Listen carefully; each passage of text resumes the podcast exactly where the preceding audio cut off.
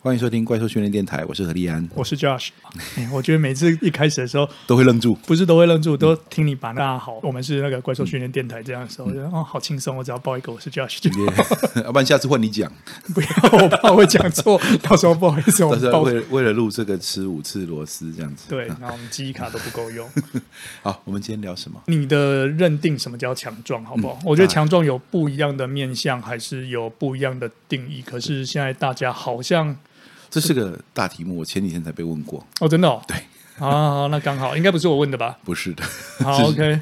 是我们的优秀学员问的题目哈，我先来说一个例子哈。虽然说这个记忆有点模糊了哈，但是我这是我在美国读书的时候，有一次啊，我在头脑快爆炸的时候，打开电视想要让脑袋休息一下，结果偏偏又看到了一个激发我无限想法的一个节目。如果记错的话哈，不要怪我哈，人的记忆是会模糊的。不过呢，他那个节目哈找了三个人，一个是那举重选手啊，一个是 Strongman 啊，就大力士比赛选手，第三个是空手道大师。找了三个人，然后呢，他们三个人呢，他们要分别要去尝试别人的专长，OK，所以呢，就一支杠铃摆在那里，那是什么一百多公斤吧，然后举重选手就来漂亮的抓举就抓起来了。那大力士呢，他是用暴力把它扛起来，但是呢，没有办法这样子精准的接杠，他可以把这个重量用力的把它扛一个。某个高度，那空手道冠军呢？去我去拉他，当然就是勉强的把那重量移动了一下，这样子哈，有有抬起来一下，但是呢，就当然没有完成那个抓举哈。然后呢，接着他们就在换项目，换了应该是抱石头的样子哦，大力士常见的、那个、大力士呢，就把石头抱起来，嘣，然后呢，那个举重选手呢，他就试着去抱那个石头了，他很勉强的移动了那个石头一下，但是但是呢，没有办法现在这样子整个把它扛起来。那空手道呢？其实在这边呢，也是他也是很强壮的人哈，但是呢，他其实勉强的把那石头也是移动了一下，然后最后呢，换成劈砖头，拿个砖头来。空手道大师呢，直接啪一下一一掌把那个砖头拍碎了哈，把它劈碎了。另外两个人不敢动手，怕怕手会断掉。对，没错。所以呢，我们来说呢，到底谁比较强壮？那这件事情呢，其实是这样子哈。强壮的概念哈，如果说你没有目标的话，没有说他要做什么事情的话呢，那其实是不一样的。当然，我们可以说了，这三个项目的那个技巧性都是不一样的啦。哦，那一个需要是穿透性的爆发力，然后一个需要的是那种很慢、很延长的那种持续。用力，一个是需要瞬间的这个举重的那种技巧。那不过呢，我们说其实呢，强壮这个东西，然后它在定义上面呢，它是不容易定义的，因为它是非常不容易定义的。那有人说呢，啊，没讲那么多啊，强壮就是建立三项啊。我说 OK，好，假设呢，强壮就是建立三项。哦，OK，假设我们这命题已经定在这里了。那请问你建立三项啊？那三项哦，每次比赛那三项的冠军都同一个人吗？也不是，是没有。你会发现，冠军是轮流做的，就是可能这个是深蹲。是这个蹲举冠军，另外是卧举，那那个是硬举冠军，三个冠军居然不一样的人。结果如果算总和的话，有第四个人跑出来拿冠军，嗯，这是有可能发生的事情。那所以说呢，强壮的我们现在看到的那些可测量的东西，它都是有任务特性的。但是呢，如果我们要形容说一个人到底强不强壮，其实他是不容易的。这个人深蹲冠军，另外一个人硬举冠军，请问他两个人哪一个是比较强壮的人？你也很难去多定义，对，它是没办法定义的。强壮的一直都是可测量的任务。OK，那如果说你要讲说一个人到底要该多强壮的话，那我们要反问你说，你你现在要做什么事情，我们才能够回头定义这个强壮？OK，所以说呢，人家讲，如果说我们以肌力来说的话，肌力的定义就是一个肌肉收缩足以对抗外力的能力。但是到底在什么样的动作上面去足以对抗外力的能力，那其实要看你想做什么事情。所以我就回头说，绝大多数要练重量训练的人啊，如果他不是举重或健力选手的话，怎样对他来说是强壮呢？或是说，如果他举重或健力的动作不够重，请问他就不强壮了吗？那我们说，其实有一种人，他的肌力非常非常的强，但他举重和健力的成绩都不会太好。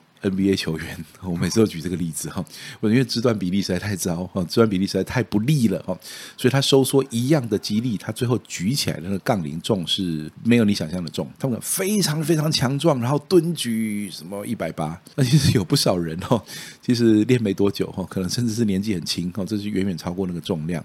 那你说 NBA 球员不强壮吗？其实当然不是的，只是说呢，他能够展现在杠铃上面。哦，不一样，但是他可以灌篮，嗯，对，他可以，他可以在，他可以在罚球线起跳，哈，他跳的比你丢的还准。样子。对哦，那所以呢，说其实呢，强壮是看任务的。那所以如果说，假如绝大多数的人在做肌力训练的时候呢，怎样算是一个强壮的状态呢？我说，其实呢，我们可能要用一个比较特殊的角度来看，就是我们要放弃某个专精某个项目。为强壮的唯一定义。那但是呢，放弃某个专精项目为强壮定义的话，又好像我要放弃强壮它的这个可测量的这种特性。也就是说，基本上来说，如果是一个肌力的话，它应该是力量，力量的话应该可以被测量。是。那我又放弃了他的标准，但是又想去测量它，那怎么办呢？我说最后呢，我们只能够做出一个结论来，就是多元强壮。什么叫多元强壮呢？就是强壮不是单一指标，那你呢要在很多有意义的项目上面都不错。而一个很强壮，它足以面对日常生活当中你的运动表现，你的任务是什么？其实就是生活品质嘛。生活品质就包括说，呃，你呢这个抵抗意外的能力，能够从容应付。呃，日常生活当中所有你可能遭遇的状况的能力，那这个不会是某一种单项特别强会有用的，它今天可能完全是一个跟单项截然不同的东西。那所以我们才会说呢，大概你哈会是在很多东西，像深蹲啦、硬举啦、卧推啦、肩推啦、握把蹲、负重行走、引体向上这一些，其实这些甚至有很多东西它是不存在比赛里面，但是呢，你平均都很强，反而是好的。我们考虑肌力哈，不考虑体能，体能就是另外一番讨论哈。所以呢，我们过去才会有说，呃，你的负重行走呢，哈，至少可以到什么二点五倍体重啦，哈，握把蹲二点五倍啦，深蹲硬举两倍啦，卧推一点五倍，哈。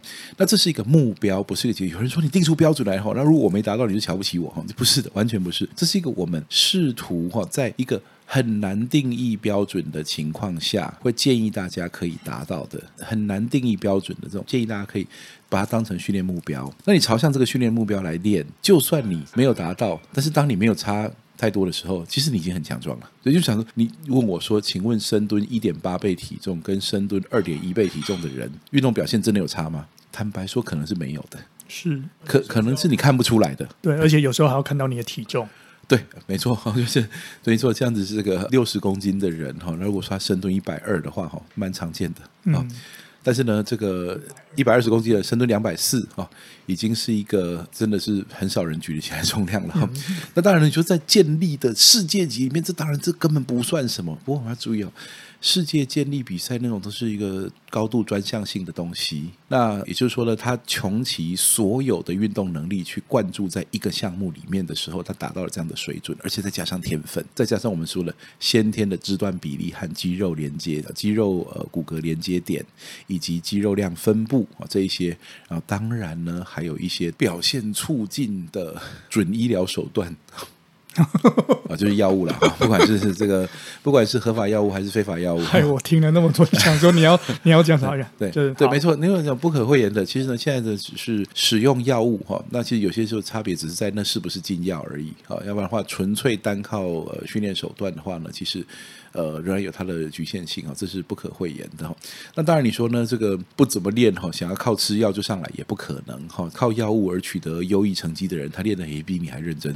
那所以呢，这个是在追加讨论下去呢，其实完全闯入另外一个世界去了。所以我们暂时在这边先打住。不过呢，假设呢，你可以在我们说的呃握把蹲啦、负重行走啦，哈，然后呢，这个引体向上啦、卧推、肩推啦，哈，这些东西，还有当然传统上我们最常做深蹲、硬举啦，那还有什么呢？还有单边动作。后脚抬高蹲、单脚 RDL 这些动作哈，这些动作呢，你都取得了一个不错的标准。那你会发现说呢，哪怕你在这些各项目里面没有每个都满分，可是呢，你会走到一个程度，是日常生活当中你不会遇到任何事情对来说是困难的。比如说呢，要移动一台机车绝对不会困难，你要提着东西跑上三楼绝对不会困难。然后呢，突然之间你要扛起另外一个人不会困难，另外一个人的体重对来说是很轻的。到这个地步呢，其实坦白说，你要在日常生活当中遇到需要用人力解决的问题，而你却没有力解决，其实已经不多了。那这个时候呢，其实就可以讲说，你已经符合了维持生活品质所需的强壮水准。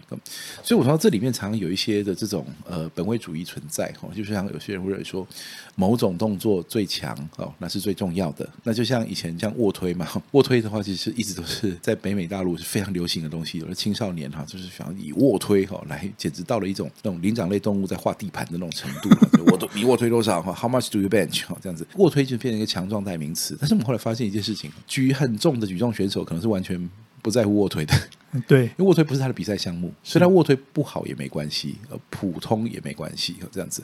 那再来就是有很多的运动项目里面呢，卧推强不代表运动表现强。就像假设你是在这个像像那个美式足球里面哈，大家就很喜欢测，他们是用卧推一百公斤测次数，那是一个简单方便的选项，因为通常卧推一百公斤测次数，你测出来的那那个次数啊，是跟你整体的强壮是高度相关的，而不是这个卧推本身它代表什么样的意义。哦，他们那个很可怕，他那个我我的最高纪录推二十几下，二十四下的样子，哈，二十三下、二十四下吧，不记得。那他们有人可以，已经已经不想讲。他一一百公斤的话，他们有人可以推到四五十下去哦，这是美式足球的那个呃职业职业选手嘛。那你说他在场上，他真的需要一百一百公斤推四五十下吗？不是的，那是代表能够做到这件事情的人，其实他其他的肌力应该不错。你很难就是专精这一项，除非你什么都不练，只练这个。那通常呢，你要整体够强壮，才有办法做到这样的水准。那所以说，其实呢，肌力的强壮从来就不代表任何一个举重动作、健力动作或是重量训练动作的成绩，从来就没有办法直接代表运动表现。那我们呢，对于那种一般人或者是竞技运动员，他并不是目的，不是为了把某个举重动作、某个健力动作举到最好，他目的是要提升运动表现。我们会发现呢，你致力于提升任何单一的东西，效果都不好，反而是多元的强强壮给你最高的 CP 值。所以呢，你就负重行走练一些啦，然后卧推、深蹲、硬举都通通都练一些，好这样子。然后呢，让他看到他均匀的都很好。这时候接下来你就开始关心说，他去执行他的任务所需，是不是已经远远超过他任务所需？如果是的话，其实他激励这方面已经不输人。这其实才是一般大众真正应该要做的肌力训练的这种。正确观念，你目的不是为了要跟谁比或跟谁比，或者变成某种动作的这个专长的人，专长的人，嗯，你反而应该是很均匀的，让每个动作都不差。而且，其实真正重要的说，生活品质里面还包含了维持身体健康里面那一些可控因素，你有没有去控制它？而其中可控因素当然包括饮食、包括睡眠、包括这个你对于环境因素的掌控啊，那对于卫生习惯这些，通通都是都跟重量训练是无关的。但是重量训练可以说是掌握你的可控因素里面。最可控的就是肌力，你的肌肉力量哦，在后天可以经过很好的锻炼，去让它一直不断的维持，所以肌肉、骨质、神经系统这些支撑肌力表现的东西，都会持续的跟着肌力一直都存在。那所以呢，多元强壮就是说我用一个很多元的方法哦，那我并不在乎说哪个东西现在输给谁多少哦。其实这个哈，可很值得再额外插题一下，就是说哈，还要注意一件事情，就这从来就不是人跟人比较。激励哈，人跟人比较完全是一个人为的事情。人跟人之间的激励比较，其实意义真的从来就没有太大，从来就不大。除非你是故意要做好玩啦，为了趣味啦，为了奖项啦，为了什么？要不然的话呢，其实每个人他真正在意的是，应该是他的激励有没有比以前好，有没有比去年好，然后有没有大幅的脱离他没训练的状态。因为有些人可能天生就很好啊，硬举他第一天尝试就拉了什么一百六、一百八。有没有这种人？当然有啦。可是假设他十年过后还是在拉什么一百七、一百六，那那这样这样等于是没有得到基地训练任何好处。可是假设有一个人呢，他硬举他第一次拉了拉八十。然后，但是呢，他透过规律稳定的训练，然后他现在可以拉一百五。他哪怕他可能输给另外一个人，哈，其实实际上来说，这种情形不多了。通常你在练上去，比没练的人来说，哈，其实你应该是会远远超过。现实生活面有可能第一次拉得到一百六、一百七，十年之后只剩下一百不到，这这也不太多了。不过呢，看他发生了什么事哈。不过呢，我们说，其实激励训练这种东西呢，是你跟过去的你比。是唯一最准的。然后呢，你跟你的这个呃身体状态呢，你一直都持续维持有一个高比例的用力程度，这个东西在你生命中从来都不缺席。你一个礼拜一定有很用力、很用力过一次，这样子呢，就可以确保说我们到老。